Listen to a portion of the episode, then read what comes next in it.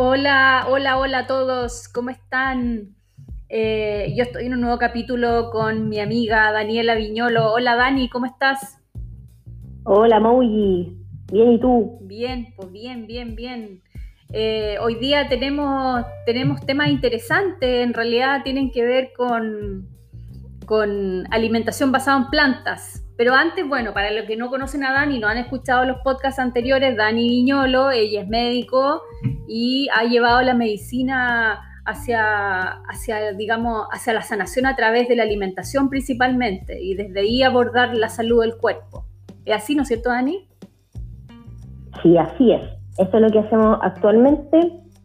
Eh, me estoy dedicando a bueno, el enfoque que le estamos dando ahora, digo, le estamos dando porque estoy trabajando en un centro donde estamos haciendo eso, es la alimentación, es eh, la medicina los estilos de vida y dentro de eso, uno de los pilares fundamentales, si no el, el, más importante diría yo, es eh, la alimentación basada en plantas como método terapéutico.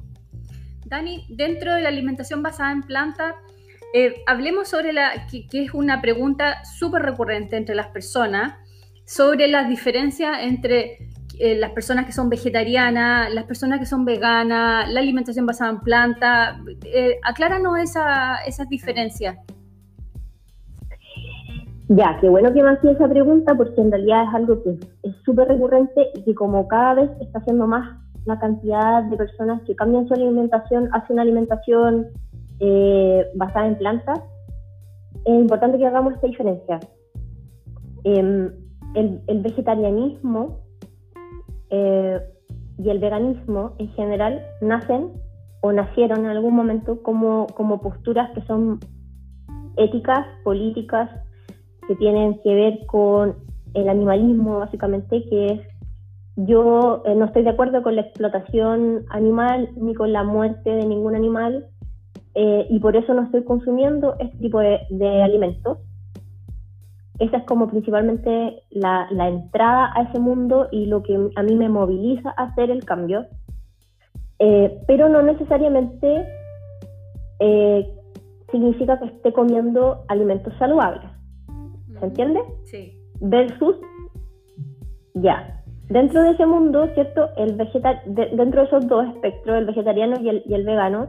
A ver, espérate, eh, espérate. Eso que acabas de decir es súper importante porque a mí igual me hacía mucho ruido, por ejemplo, no quiero, no quiero digamos, como, como recriminar a nadie en su alimentación, pero mucha gente que se va a, sacar las carnes, eh, los productos lácteos de la vida, de, su alimentación, eh, termina sobrecargándose a las harinas, a las azúcares, a los alimentos refinados, a la, a la industria finalmente, ¿cachai? Y, pasa, o a las frituras, que pasa mucho en la, en la gente joven, que dice, no, si yo soy vegano, y, y en fondo termina comiendo puras papas fritas y cosas así. Exacto, exacto. Y por eso es tan importante que, estemos haciendo esta diferencia, porque el peor, la peor publicidad para una alimentación vegetariana o basada en plantas, ¿cierto? Es que exista ese tipo de personas. o sea, siempre va a existir, pero por supuesto, cuando alguien dice, no, lo que pasa es que eh, los vegetarianos se enferman, los vegetarianos tienen anemia, eh, la gente que no come carne, eh, los niños quedan chicos, etcétera, o yo conozco muchos vegetarianos gordos em, y así, un, montón de cosas que en realidad, exacto, mucho diabético, no tiene que ver con que comer de esa, que, a ver, no tiene que ver con que comer plantas te haga mal, muy por el contrario, tiene que ver con una alimentación mal llevada, ¿cierto? Porque en el fondo si, comís, si tomáis Coca-Cola, si comís marraqueta con palta y si comís papas fritas todos los días, eres vegano. Claro. ¿Cierto? Pero te vas a enfermar. Entonces es súper importante hacer esa diferencia. Volviendo a la diferencia entre vegetariano y vegano, el vegano, por, por definición, ¿cierto? Eh, ya les dije, es por un tema animalista, generalmente una postura política, ética, una forma de un estilo de vida, y excluye de su alimentación todos los alimentos de origen animal, carnes, lácteos, huevos, miel incluida, porque hay explotación en la producción de miel, y Eh, también en la ropa que utiliza, por ejemplo, que nada tenga cuero, que no tenga lana, o sea, nada, nada, nada que provenga de eh, los animales. Y dentro de los vegetarianos eh, hay un grupo que es como el más, lo que se hace con más frecuencia, que son los ovolácteo vegetarianos, que consumen, eh, que no consumen pescados, que no consumen mariscos, que no consumen carnes, pero que sí consumen huevos y consumen leche. ¿Ya? Entonces, hay varias líneas. Están los vegetarianos, donde también ahí se desglosan los ovolácteos vegetarianos, que incorporan los huevos y los lácteos.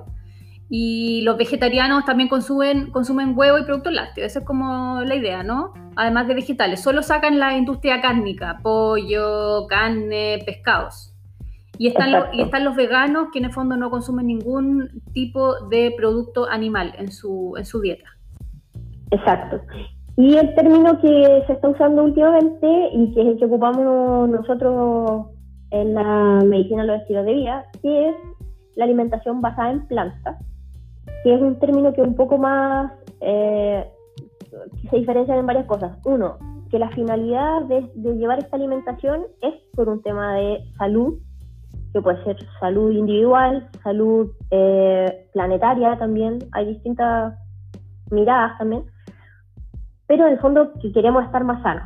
Por lo tanto, voy a elegir una alimentación que me, que me haga estar sano. Eh, voy, a tratar de, voy a tratar de ocupar eh, la menor cantidad de productos, a eso es importante, que si bien es basada en plantas, como dice su nombre, no excluye necesariamente 100% productos de origen animal. Entonces, por ejemplo, eh, cuando un médico te dice, yo te recomiendo una alimentación basada en plantas, lo que está queriendo decir es que limites el consumo de productos de origen animal. Generalmente se ocupa como 80% plantas, 20% productos animales o 90-10, pero generalmente se acepta como 80-20. Eh, entonces es como un poco más flexible. Hay gente que habla también como de este flexitarianismo, fondo, exacto, que, que es tratemos de comer eh, lo más saludable posible, entendiendo saludable como la mayor cantidad de frutas y de verduras, pero si de repente nos queremos dar un gustito, no pasa nada, nos comemos un pedazo de carne, nos comemos un pedazo de pollo, un, pescado, etcétera. Estas son posturas que, mm, si bien eh, yo comparto en el sentido de que siento que es más eh, probable llegar a más gente, llegar a, más población con una postura menos rígida que el veganismo, por ejemplo, es más factible. Y eso también y eso también es un, cambio que han hecho las sociedades veganas en el mundo, que se han abierto a esta posibilidad de que en el fondo, ¿qué nos interesa? Que haya un 10% de veganos en el mundo y el impacto que eso tenga sea mucho menor, tanto para las personas, ¿cierto? las comunidades, los, los animales y la salud planetaria, o que tengamos un 80% del mundo comiendo basado en plantas y que el 20% del tiempo coman animales. Entonces, en el fondo, en ese sentido, me, me hace sentido a mí eh, ser un poco más flexible con que la gente, si quiere, coma animales o no en la menor cantidad del tiempo. Yo no llevo una alimentación, yo, mi alimentación es basada en plantas 100%, porque, porque en mí resuena de esa manera. Em, pero, pero bueno. Y tus hijos también. Yo y mis hijos, sí. A veces consumen, a veces consumen eh, huevos de campo por periodos y muy, muy, muy a lo lejos, por una cosa más que nada de, que a veces se sienten muy, muy, muy fuera del sistema. Eh, bueno, pero eso. Em, Dani, ¿y podrías tú definirnos a qué se refiere una buena alimentación basada en plantas? Porque eh, ¿Qué es lo que debiera incluir una buena alimentación basada en plantas? Porque hay gente que dice, pucha, pero ¿cómo lo hago? Esto es lechuga, selga, tomate, ¿qué más? ¿Qué más le doy a mi hijo que ahora es vegano? Ya, aquí es importante hablar como de lo que tengo que incluir y de lo que tengo que sacar, ¿ya? Entendiendo de que cualquier, cualquier alimentación que vaya a ser beneficiosa para mi salud tiene que pasar por ser beneficiosa para las bacterias de mi intestino, que ese es un tema que vamos a hablar pronto también en otro, en, otro momento. Eh, entonces, obviamente, todos los procesados y ultraprocesados deben salir de la alimentación que, si estamos tratando de llevar una alimentación saludable. ¿Qué quiero decir con esto? Eh, nada que venga en bolsa, nada que venga empaquetado, ojalá eh, que no tengan que leer etiquetas ¿ya? Ahora también hay como, hay, hay como una flexibilidad ahí, se habla de que hasta un 10% de nuestro consumo podría ser de estos procesados como un poco menos malo, por ejemplo, se encuentran en una galleta que sea de trigo integral y que tenga, qué sé yo, eh, azúcar integral o que tenga miel, eh, no sé, etcétera, que sea como un poquito de mejor calidad, claro, podría ser muy contadas veces, pero el ideal es que no coman nada refinado, eh, ninguna harina refinada, todo lo que, lo que entre al cuerpo que sea de granos enteros, o sea, que tenga la cascarita, ¿ya? Trigo, ¿cierto? La avena integral, el arroz integral, que los tallarines sean integrales, etc. Eliminar el azúcar es súper importante de sacarlo completamente. Em, eh, eliminar los aceites de mala calidad también. ¿Cuáles son y eso también calidad? Aceites vegetales como el aceite vegetal que se compra en, los supermercados, que es una mezcla de soya, de maravilla, que son, son proinflamatorios esos aceites. Entonces no deberíamos consumirlo en forma habitual. Em, eso, y entonces incorporar la mayor cantidad de frutas y de verduras em, en nuestra alimentación diaria. Eh, la cantidad, bueno, eso también tiene que ver con, yo, no, yo nunca dejo cantidades ni porciones, uno tiene que ir conociéndose, escuchando su cuerpo, pero sí el ideal es que por lo menos, sí, como por lo menos el 50% de tu alimentación diaria sea de alimentos crudos, vegetales y frutas crudas. ¿Qué pasa cuando la eh, gente dice, ay, es que comer saludable es caro, eh, no está, digamos, dentro de mi, de mi capacidad, de mi horizonte, poder acceder a ese tipo de alimentación? ¿Es tan así? No, de hecho, eh, es, como un tema súper frecuente, una pregunta, o sea, más que una pregunta, es un comentario que uno escucha en todos lados, pero tiene que ver con lo mismo que estamos hablando, por Mauricio. Cuando uno, cuando uno va al supermercado y, lleva una alimentación vegana, un, basada en plantas, y te querís tomar un helado, cosa que como los niños, así como, mamá, compré un helado una vez cada tres meses, y vaya al sector de helados, y el helado vegano cuesta 7 lucas la casata, que es de medio litro, o, obviamente que si te vaya a alimentar como, como te alimentabas antes, o sea, cambiar cambiar una cosa por otra, así como cambiar las, cambiar las hamburguesas, cambiar las hamburguesas de carne por hamburguesas de soya.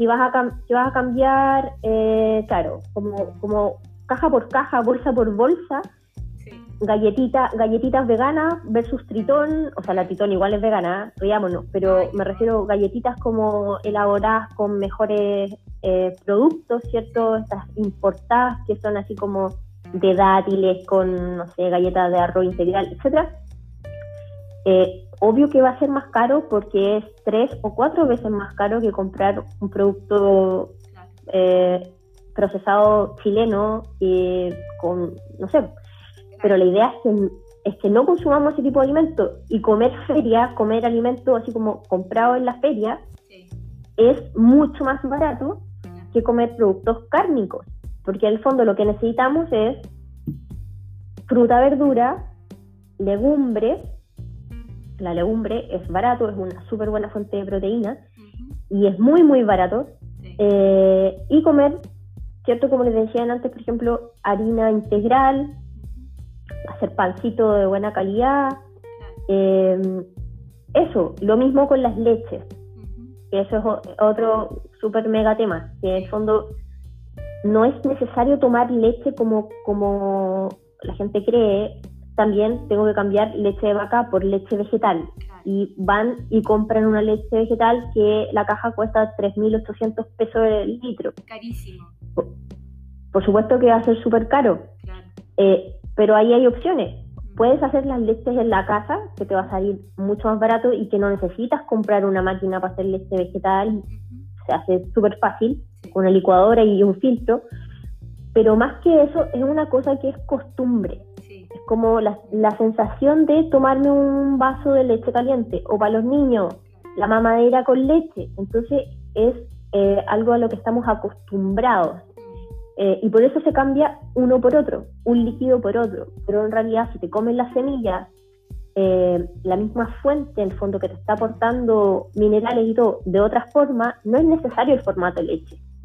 Es un hábito inculcado en las personas, hoy que la niña tiene que tomarse la leche y ahora qué hago. Exactamente. Mm. Eh, y además, en el fondo, finalmente el mensaje es volver a la cocina. No queda otra, volver a la cocina. No, es la, es la única forma, en el fondo, de volver a conectarnos. O sea, la, revolución viene de la cocina, sí o sí. Claro.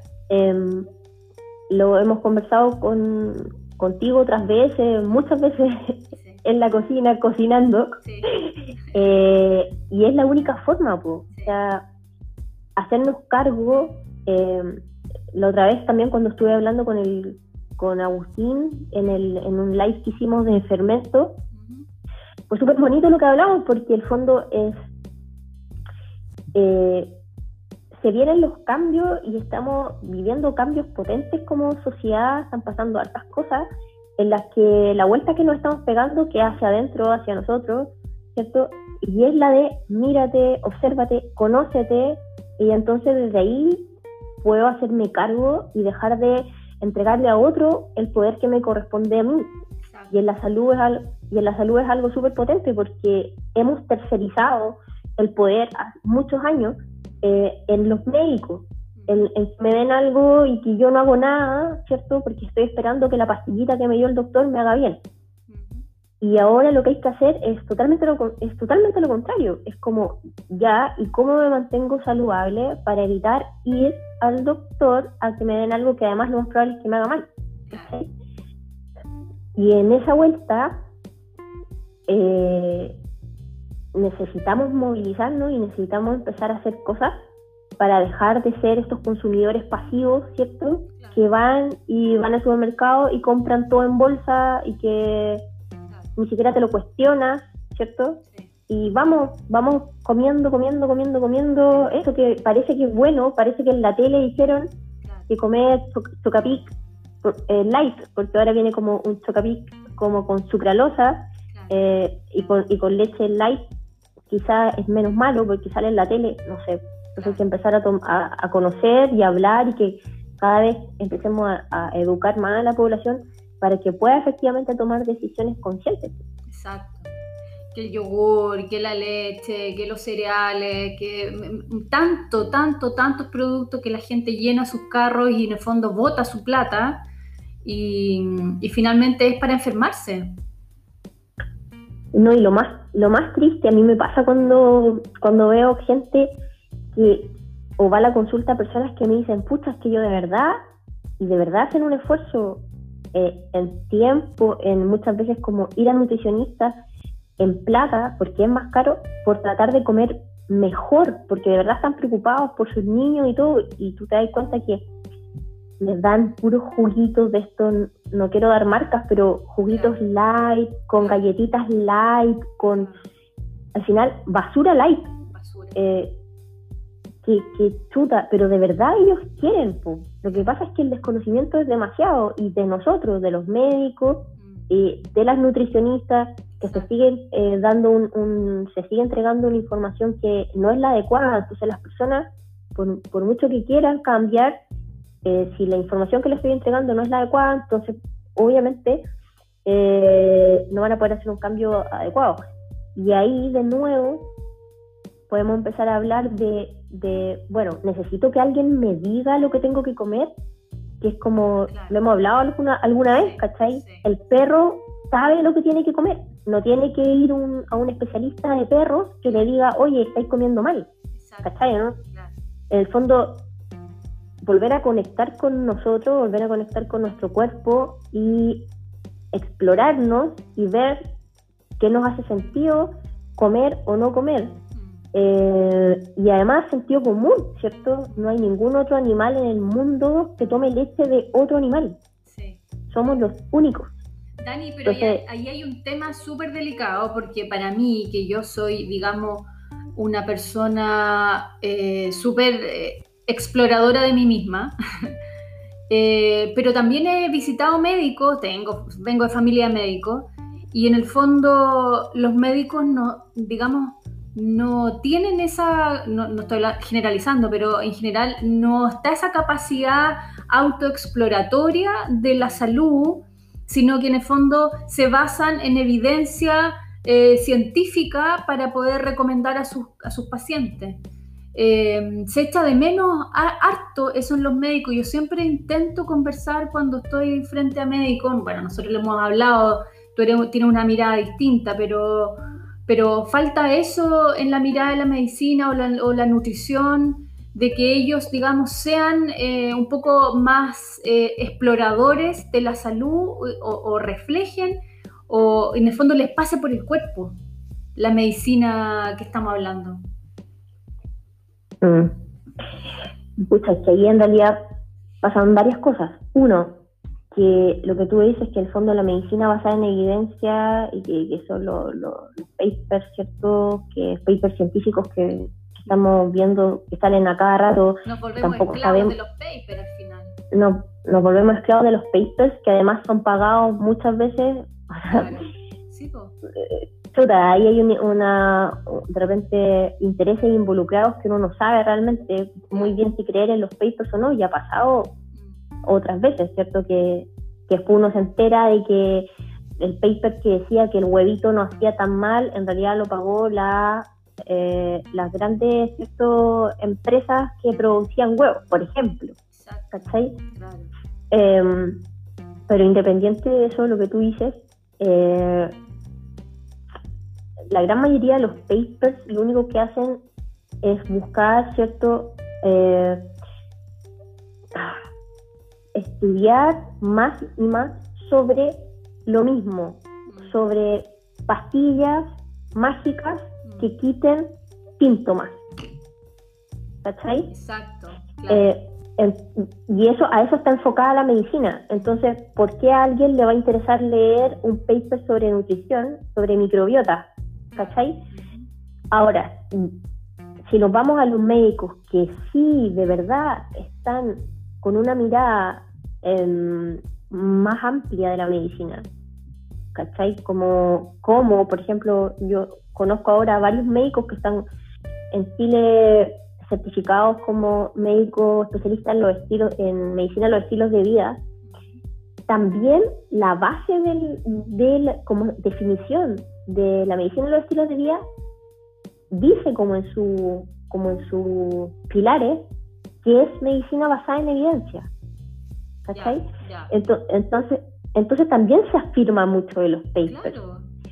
Y yo también, claro, y ahí, y ahí también me pasa eso, que, yo soy un poco la, la, la rebelde del, del, cuento, como siempre, no porque no porque no lo crea eh, necesariamente hay hartos papers buenos de distintas cosas, hasta como de la meditación influye en nuestros campos, pero hay, puede que haya cosas interesantes.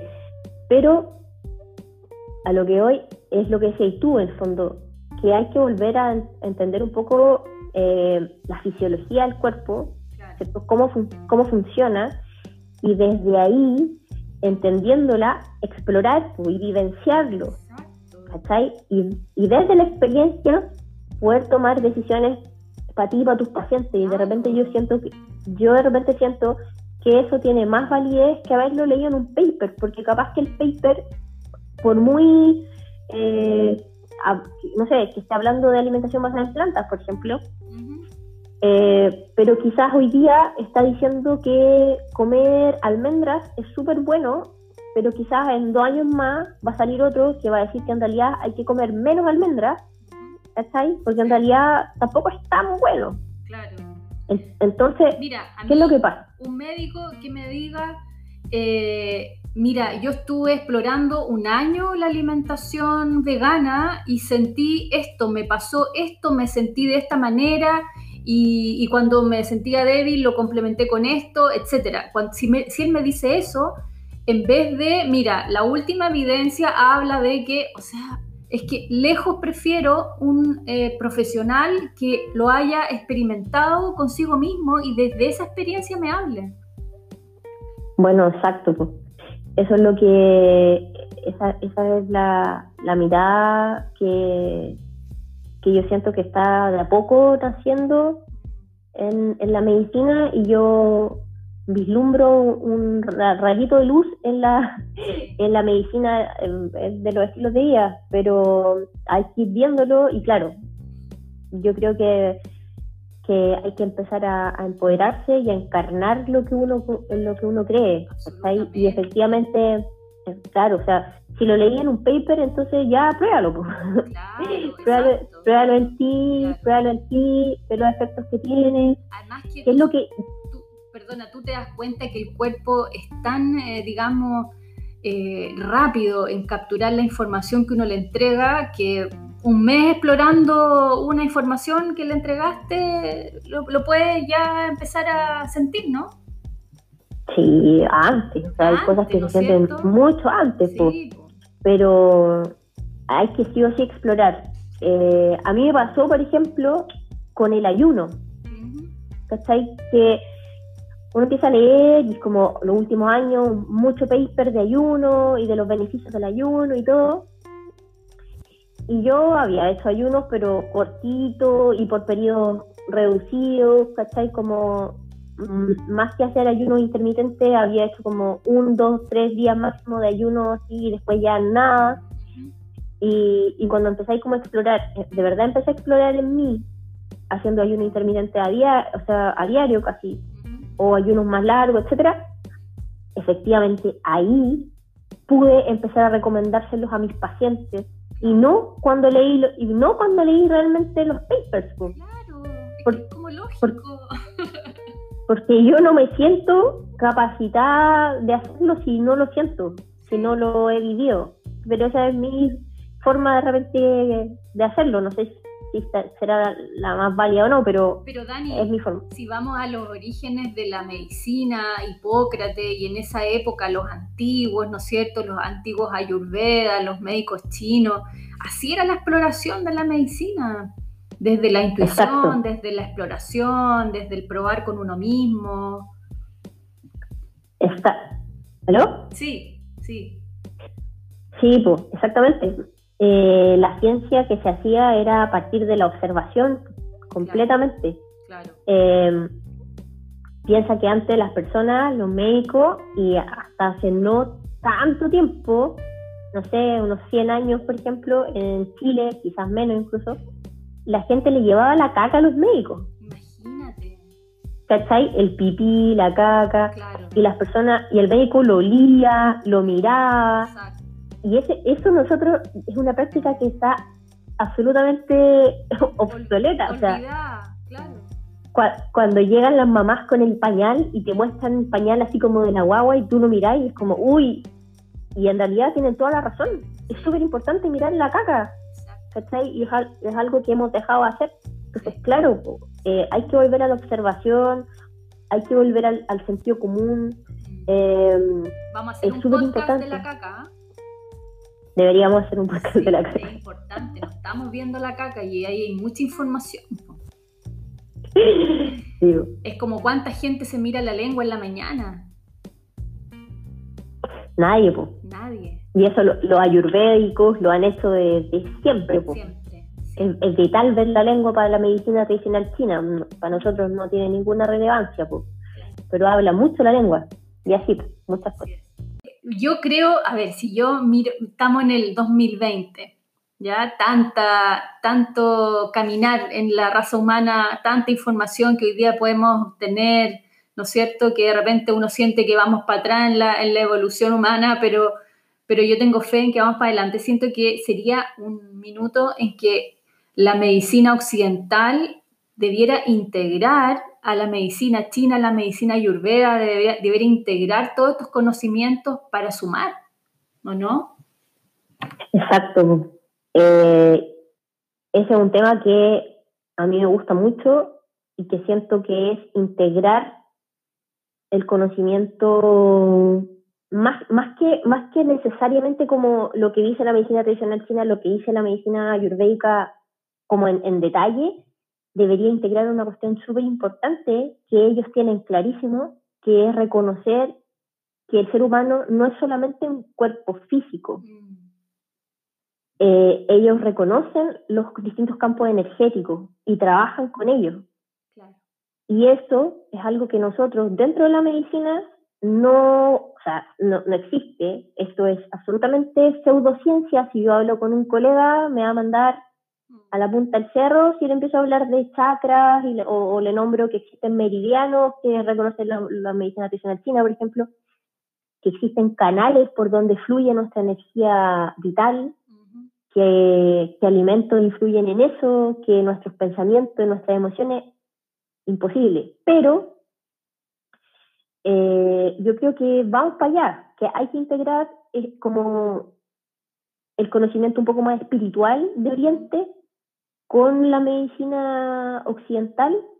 Eh, y yo siento que, que, se está haciendo de a poco, sobre todo los trabajos que hay, por ejemplo, de microbiota en relación al cerebro, o, o, por ejemplo trabajos que está haciendo eh, Joe Dispensa, que ahí hay harta, harta información respecto a cómo actúan nuestras emociones en nuestro campo energético, pero por, supuesto que en nuestro campo, en nuestro cuerpo físico.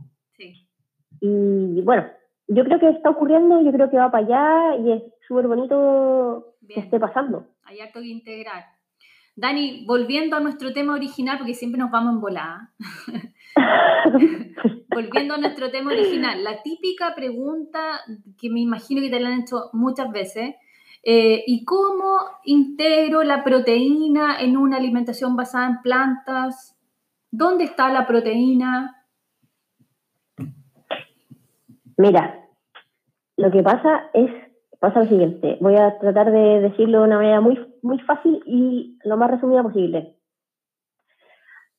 Una proteína completa, por así decirlo, está formada por una suma de aminoácidos y los aminoácidos son como, como las, las partes más chiquititas que forman una molécula, una proteína. ¿ya? Estos aminoácidos hay actos que el cuerpo produce y hay otros que el cuerpo no produce y esos que se llaman esenciales son los que yo tengo que incorporar de la dieta para poder formar una proteína, ¿cierto? Que tiene que, para formarse, tener 22 aminoácidos.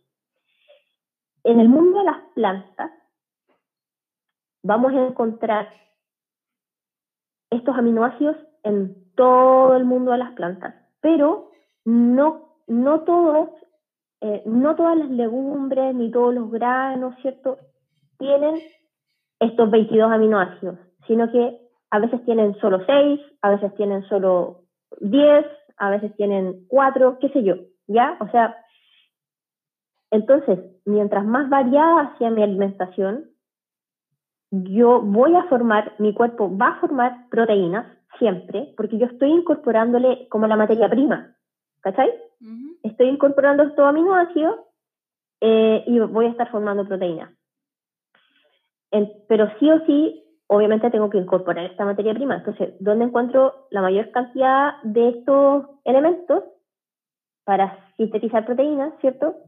Eh, en las legumbres, en los frutos secos, en las legumbres germinadas, dentro de los cereales, por ejemplo, el amaranto, que ese sí tiene, ese sí que tiene proteína completa, tiene todos los aminoácidos, eh, la quinoa también, eh, los pistachos, hablábamos el otro día con unos amigos que me decían que también tenían todos los aminoácidos, em, el trigo sarraceno, que es un trigo que no tiene gluten, que se llama trigo, pero en realidad no es trigo.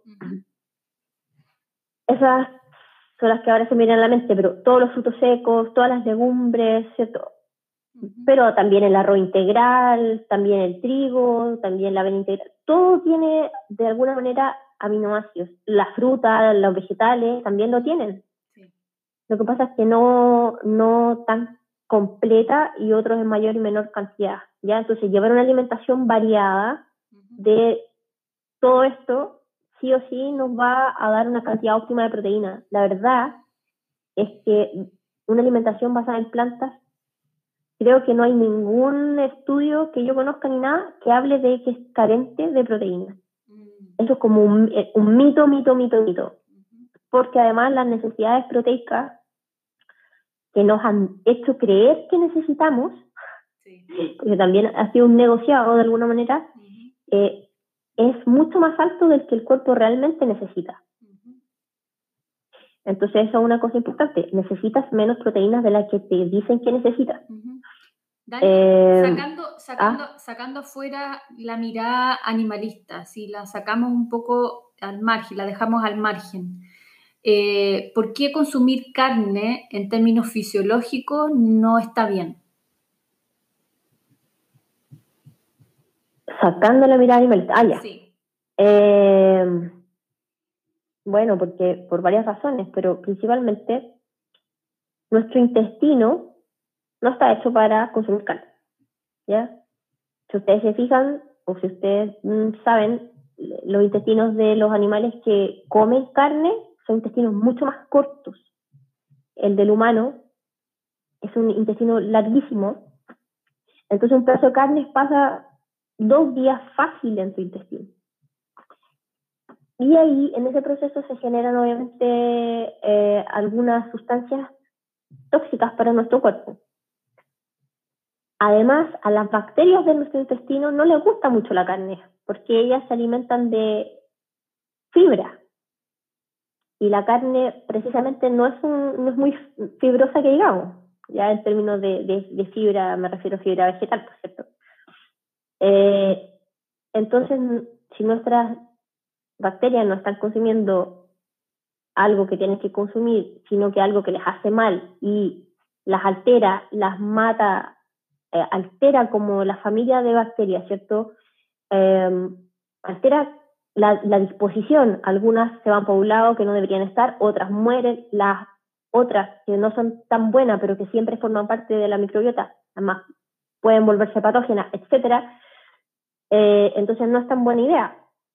Y además, obviamente, dependiendo de la forma en la que te la comas, si es asada, por ejemplo, también se ha visto que hay unas sustancias químicas que se forman después de asarla que tienen que, son, que tienen potencial cancerígeno, importante, eso ya está estudiado, sobre todo en las carnes rojas, entonces no tiene ningún sentido. La OMS hace rato ya que dijo que, por ejemplo, todos los embutidos cárnicos provocan cáncer. Entonces, ahora, hay un, hay un, hay un estudio que es el estudio de China, que tú lo has leído, de Colin Campbell, que duró 30 años. Algunos dicen que, que, no tiene como tanta validez científica. Para mí, un estudio que se hizo durante 30 años eh, en distintas poblaciones, obvio que, que, debe tener validez. Hay un montón de datos estadísticos que se sacan de ahí. Y en ese, en ese libro hay un montón de información respecto a que habla de algo que es súper interesante, que en el fondo la proteína animal, el exceso de proteína animal, va a hacer que se exprese o que no se exprese, por ejemplo, algún gen para el cáncer. O sea, si yo tengo un gen que predispone, por ejemplo, tengo una familia que todos han muerto de cáncer, ya yo digo, chuta, ya lo más probable es que, es que yo tenga tendencia a tener cáncer porque toda mi familia se ha muerto de cáncer si yo consumo proteína animal, es como que le va a poner on a la expresión de ese gen y entonces lo más probable es que yo sí tenga cáncer. Pero si me alimento sin proteína animal, entonces lo más probable es que ese gen nunca se exprese. Y eso ya está ultra estudiado. Eh, y así con un montón de otras enfermedades, pues enfermedades cardiovasculares, ¿cierto? Todas las grasas que contienen las carnes, ¿cierto? Van a alterar eh, nuestros vasos sanguíneos, nuestro corazón. Mm. Entonces, por ni un lado que uno lo mire, pareciera ser buena idea comer carne. Mm. Bien. Bueno, eso es importante, pues. En el fondo, toda la cadena inflamatoria que desencadena el consumo y, ¿cómo se llama? Y la putrefacción que, se genera por día. Exacto. Eh, es lo que hablamos. Dani, la otra típica pregunta es eh, el complejo B, la vitamina B, la vitamina B12, que es como típica de, de, la gente que dice, no, es que yo como carne porque necesito vitamina B, etc. ¿Qué, qué pasa ahí? Sí, bueno, es, que esa es la típica pregunta. Y en realidad, mira, es súper choro porque actualmente se han hecho estudios en personas que consumen carne y en personas vegetarianas y se encuentra que hay no la misma cantidad, pero hay una gran cantidad de omnívoros, voy a decir, con déficit de vitamina B12. ¿Ya? Entonces ahora tampoco es como, ah, yo como carne, no tengo déficit de B12. Y eso es porque hay que entender de dónde viene la B12. La vitamina B12 la forman las bacterias. Bacterias que están presentes en nuestro tubo digestivo, en el tubo digestivo de los animales y que también están presentes en la tierra. Entonces, nosotros, probablemente hace 2000 años o más, no sé, millones de años, cuando comíamos de una manera más fisiológica, eh, básicamente quizás algunas raíces, semillas, frutos que encontramos por ahí.